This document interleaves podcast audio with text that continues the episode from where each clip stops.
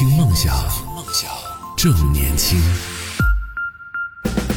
这里是动听二十四小时的听梦想 FM，各位好，我是男同学阿南，问候到此时此刻正在收听节目的各位。继续我们的话题，我们在昨天的节目当中跟大家聊到了关于净化朋友圈的这样的一个话题，和大家来分享了说，哎，心理专家给出的一些建议，就是在和朋友相处的过程里边，什么类型的人要远离，在交朋友的时候一定要慎重，所谓的交友不慎，遇到这些朋友可能会让你很累，就在经营友情的过程里边，可能会。会让你觉得身心疲惫，而且呢，嗯，这样的一些朋友类型可能会导致你们的这个友情走向不太健康的这样的一个方向啊。那我们呃快速来回顾一下，在昨天的节目当中提到了，控制欲极强的朋友是不能交的，自恋又自私的朋友是不能交的，见不得你过得比他好的朋友是不能交的，还有就爱抱怨的朋友也是不能交的啊。第五种呢，就是没有边界感的朋友是不能交的。最后一种就是在相处的过程里边不断的否。定你的朋友是不能交的啊，可以对照一下，看看你身边有没有这样的一些朋友，有的话可以优化一下。当然，我们昨天在节目当中其实也提到了，我们每个人身上多多少少都会有这样的一些嗯特质，你不能说是你完全就是这样的人，但是或多或少可能都会有这样的一些行为。那也是通希望通过这样的两期节目来跟大家聊到这个话题，一方面呢可以让我们重新去审视一下身边的朋友，同时呢也可以让我们自我审视一下，自我看一下，哎，自己身上有没有这些问题，在和朋友相。相处的过程里边，如果有的话呢，我们就下次可以稍微的提醒一下自己啊，做一些这个收敛，没有最好啊，只是说以后在和朋友相处的过程里边，还是尽量避免出现这样的一些问题。当然，也有很多朋友分享到了他们在和朋友相处的过程里边，曾经惹毛过他们的一些行为，或者说是啊，让他们这段关系有劲的这样的一些行为都有什么呢？今天节目呢会跟大家一起来分享一下，同时也是在昨天的节目当中也提到了，昨天节目最后埋了一个小伏笔，说到。有一段算是呃很多朋友都比较熟悉的这个在。荧幕当中算是大大众都比较熟悉的这个公众人物的一些友情，不只是一两个人啊，是一群人，有的就不指名道姓到底是谁了。在曾经很红的一档综艺节目当中，有那么几个小姐妹，然后她们有分享过她们之间的一些友情故事，就真的是那种从上学的时候彼此关系都非常好，然后上学的时候一直到啊后来毕业了，然后进入到演艺圈，彼此之间的关系都非常好，然后互相也在不断的进行帮助。互相也进行这个经营彼此的这种友情，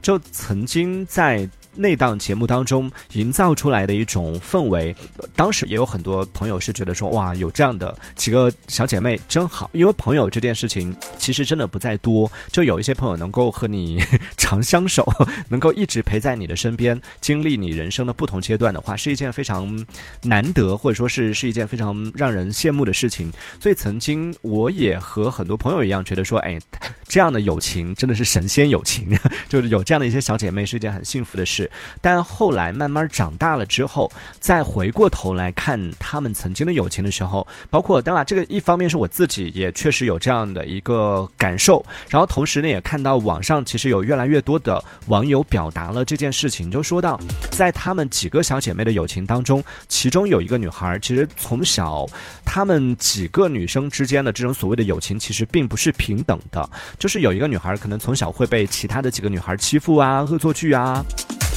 然后会经常就是捉弄他，甚至有一些玩笑可能开得很过分，然后经常让他去跑腿啊，经常做去做这样的一些事情。你就以前会觉得，哎，这就是姐妹之间的这种啊互相的玩笑，就觉得还好。但是慢慢长大了以后，就再回看他们之间曾经开过的那些玩笑，曾经有过的那样的一些这种行为，你会觉得。我我不确定啊，我不确定是不是因为我们长大了之后人就变得无趣了，就不太再开得起玩笑了，然后在看待这样的友情的时候就有一点小题大做了，还是怎么样？后来也有很多，就网上有很多吐槽，不只是他们小时候，但那小时候不懂事会有这样的一些行为，那还算是情有可原啊。后来即便是长大了之后，在一些这个综艺节目当中，他们还是会经常就是曾经。经小时候被欺负那个女孩，长大之后在节目里边还是经常会被欺负。嗯，当然也也有一种声音，网上也有另外一种观点是觉得说，那这是综艺节目嘛，他们只是为了综艺效果，然后制作制造出来的，但其实私底下可能说不定关系也是很好，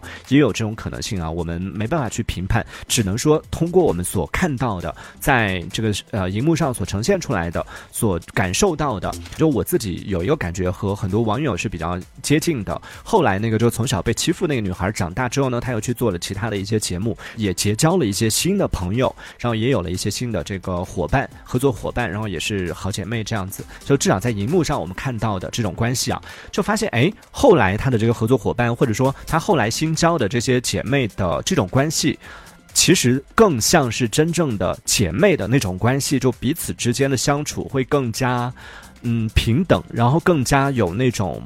朋友之间应该有的相互的关心和在乎。当然，我并不是说之前的朋友不在乎啊，只是说在相处的过程里边，常常会让人作为观众的我，就以前小的时候可能看到他被欺负，会不懂事的时候啊，在节目里面会觉得，哎，这是节目效果，会觉得挺好笑的。但长大之后，在节目当中看到成年之后的他，再被同样是成年人的其他所谓的姐妹，以这种友情的方式，然后会有各种各样的一些这种找茬儿的时候，当然打引号的找茬儿啊，就有这样的一些行为的时候。其实说实话，作为观众的我，观感心里其实不是特别舒服。我也不太确定是不是因为我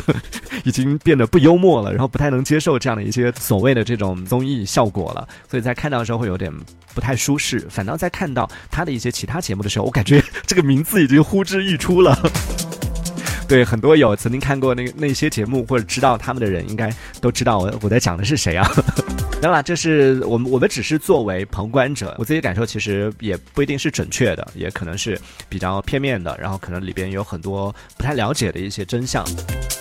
当然，在选选朋友的时候，我们自己也可以有一些自己的一些评判标准。所以今天在节目当中跟大家聊到的，就是说，你觉得在交朋友的时候，什么样的人不能去深交？各位朋友，在生活当中，你有没有一些呃，在和朋友相处的过程里边，在社交的过程里边，让你发现说哪一类人要远离，什么样的人不能做朋友的这样的一些经历，可以来跟我们分享一下。可以在节目下方的评论区当中用文字的方式留言。大吉大利，他说以前觉得说时间越久的朋友关系越好，后来发现说有。有一些朋友就是要在时间的考验之下，你才能够看清对方的真面目。他被最好的朋友背叛过一次之后，都不太敢轻易的去相信别人了。这经历了多大的背叛啊！受了多重的伤，再也无法去相信其他人了。因为朋友之间从小到大，从小时候的这种啊吵吵闹闹，到我们长大之后，即便是成年人，成年人的朋友之间相处的过程里边，其实也常常会有一些摩擦，常常会有一些啊争执的时候，或者说是出现分歧的时候，啊，甚至有的性格比较烈的朋友，可能真的是属于那种，即便是成年人，在相互交往的过程里边，也会常常大吵，可能是很小的问题，哪怕是到底豆花是要吃甜的还是咸的这样这样的小问题，很好的朋友之间，可能也会出现那种大吵。吵得面红耳赤，就我我就走了，夺门而出的那种状况也会有啊。但朋友不一样的地方就是在于，属于那种啊，今天吵完，明天可能就哎又开始打电话说早上去逛街啊，又开始成为最好的朋友，又可以分享彼此的心事，这可能就是最好朋友的好处。爱吃八爪鱼的猫，他说我最受不了的朋友就是那种当面一套背面一套的朋友，两面派类型的。还有我们上一趴说到了这个心理专家给出的几种不建议大家去交的朋友，或者说你身边有这种朋友的话，一定要远离。其中就有提到了一种爱抱怨的朋友。冯轩就说，其实和朋友相处的过程里边，抱怨那可能也会有，但是呢，抱怨也是需要有一个度的，不能是两个人就在沟通的过程里边全都是负能量，这样的话，可能在相处的过程也会让双方压力都会非常大。哦然后他还说到说最不能接受的是那种太爱斤斤计较的朋友，就是不能交的。就今天吃了多少钱，吃完饭之后就开始算账的，开始 A A 收钱的那种朋友吗？这还好吧。还有一种朋友，我不知道在听节目的朋友能不能接受啊？那我身边有一有一些朋友是属于那种，我觉得可能也算是这种所谓的斤斤计较，还多了一点爱占小便宜的那种类型。就是比如说啊，我们经常朋友之间会互相帮忙，哎，你帮我去带个饭啊，帮我去买个奶茶啊什么的。当然是顺路的情况下啊，不是说是哎，实时你在我旁边，然后你现在马上去干嘛？不是这样，而是说呃，可能对方刚好他要出门去干嘛，就问你说要不要带什么东西，你就说哎，你帮我带一个什么东西。那这种情况在友情当中是经常出现的。但是我身边有一个朋友呢，他是属于那种每一次帮你一个忙之后呢。他就要让你，比如说啊，帮你带一个可乐是三块钱，然后转账的时候他让你转五块钱给他。当然我不是在意计较这两块钱，听起来我反倒是那个斤斤计较的人，让人家跑腿多给两块钱怎么了？对，刚开始的时候会觉得，哎，那对方可能也是说，哎，给两块两块钱的这个跑腿费，那也没什么，就就说好好好，我就给你一个整数，给你十块钱。但是后来你就发现，每一次但凡是需要他帮忙的时候，他都一定要从你这个地方得到一。些回报就一定要给一个这个跑腿费，或者一定要怎么样给到，那我就把你这个东西拿走喽，或者我怎么样就一定要换到一点东西，慢慢的就会觉得，哎呦，这个 是不是各位朋友懂不懂？就是这种虽然说两块钱也倒不无所谓，给了就给了，倒是没有在听起来我就很 很很在意，对，倒是也没在意那两块钱，但是。你说偶尔一次这种彼此之间互相帮忙，然后开个玩笑，哎，多给一块钱或者怎么样，那还可以接受。但是每一次需要帮忙的时候，都一定要得到一定的这种这种回报，就会慢慢的就会发现，这个也是和我们共同的好友在聊起来的时候发现。哦，原来大家都有在经历这件事情，因为他，在可能单独在对我这件事情的时候，偶尔我请他帮忙，然后他会要一点回报，我觉得那还好，就就是一些应有的。但当大家都在讲这件事情的时候，才发现说，哦，原来他是一个很喜欢收跑腿费的人，然后一下子就会对这个人就会有一点点，嗯，就有点，你知道，会有点情绪在当中。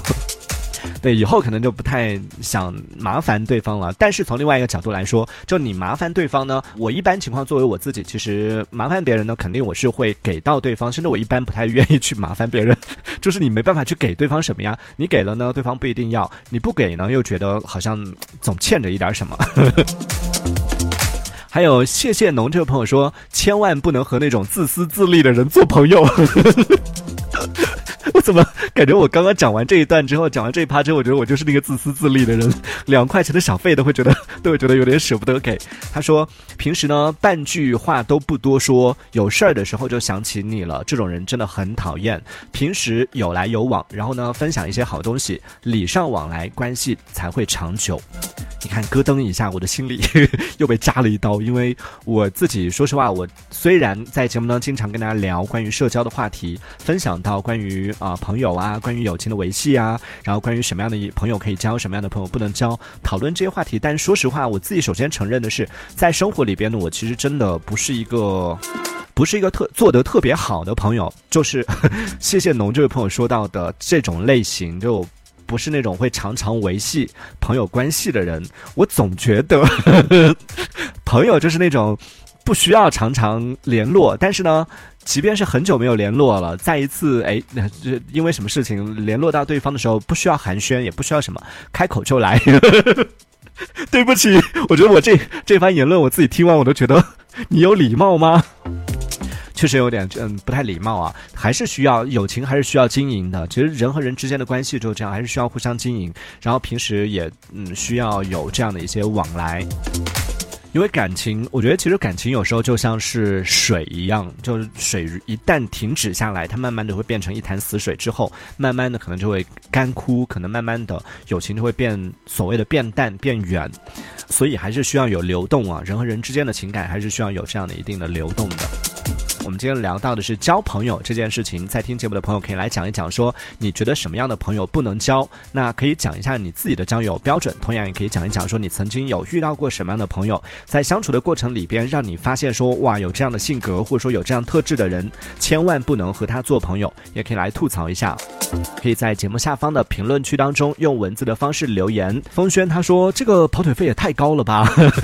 就可乐来说的话，确实有点高啊，就三块钱的可乐收两。块钱的跑腿费确实有点高，但一般情况下，两两块钱是标准。就不管买多大的东西，买多少钱的东西，可能都是两块钱啊，三块钱、五块钱的样子，就还好。其实我重点讲的不是跑腿费，重点讲的是说每次都要回报这个动作。然后冯轩就说了，然后这个人啊、这种行为其实有点太势利了。别人主动给跑腿费，或者说别人主动给到一些这种回报的话，那也倒无所谓了。但是干什么都要主动要一点好处的话，就确实有点过分了。他其实他所要的方式也并不是说啊，这个是多少钱，然后要加跑腿费多少钱，而是每次都是以开玩笑的形式说，把帮你买好了这个可乐之后，哎，拿到你面前说，先给两块钱的跑腿费，我才给你，就以这样的形式，你会觉得 好像也对方也只是在跟你闹或者玩儿，那两块钱也无所谓嘛，你就直接给了。但是。对，我就比较好奇的是，如果不给这两块钱，他真的不会给我可乐吗？也没有尝试过。对，下次也可以试探一下，看看如果不给这两块钱的话，结果会什么样。但已经很久没有找他帮忙了，就是因为舍不得两块钱的跑腿费。好，继续来和大家分享到的是关于我们今天说到什么类型的朋友不能交。小甜甜这位朋友他说，我觉得交朋友其实三观很重要，没错。他我之前有交过一个就关系很好的一个小姐妹，已经认识了大概也有七八年了吧，感觉我们俩挺聊得来的。然后呢，我什么事儿都会跟对方讲，她也是什么事儿都会跟我讲，就无话不谈的那种类型。直到她谈了一个男朋友，本来我还挺支持她的，但是后来我发现那个男生是个渣男，因为他明明已经有女朋友了，还跑来骗我的姐妹，所以呢，我就就是不想被我的姐妹被骗嘛，我就告诉我的姐妹了。结果没想到的是，我的姐妹居然早就知道了，但是她并不介意。然后一开始呢，我还好言相劝，但后来发现真的三观不合，真的没办法做朋友。再后来我们就没有再联系过了。后来从他的朋友圈当中有看到，他和那个男的呢也没好多久就分了，也不知道该不该替他难过。哎呀，真的很多友情最后都死于爱情，就是因为，因为我们在正常的友情相处的过程里边。很少会涉及到就是这种对于感情的一些判断，大多数时候可能也就是啊、吵架了，然后来跟你抱怨一下、吐槽一下。大多数时候友情。之间会出现的，就是一起去旅行啊，一起去吃饭啊，一起去逛街啊，然后彼此之间分享一些有的没的呀，不太会涉及到这种所谓的价值观的这种时刻。在对某一件事情，当两个人价值观出现非常大的这种分歧的时候，确实很容易让一段友情就戛然而止。所以经常会在各种文学作品或者影视剧作品里面看到那种，因为抢一个男生，然后两个人就分手了。再或者是等等那些，你会剧情里面就很多戏剧作品，它的这个戏剧冲突都是源自于很多友情的破碎，都是因为爱情。所以但凡涉及到爱情的时候，建议要么就是尽量把它。摘干净，但是好像很难。就是在友情里边，我们俩就某一个问题，如果出现出现争执的话，我们俩就以后永远不要我们友情继续，但是我们永远不要再去再去提到我们会有矛盾的这件事情，就有点像是那种惹不起我还躲不起嘛，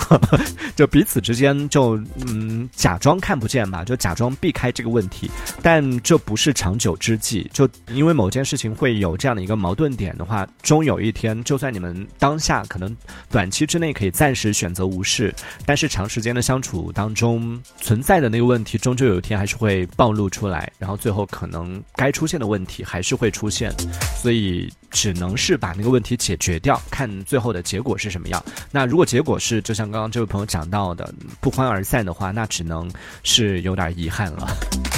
也看到了很多朋友发过来的一些消息，我们会在明天的节目当中继续来跟大家讨论被朋友坑过的经历。好，那我们在明天的节目当中再见喽，拜拜。听梦想，正年轻，正年轻，这里是听梦想 FM，听梦想。正年轻。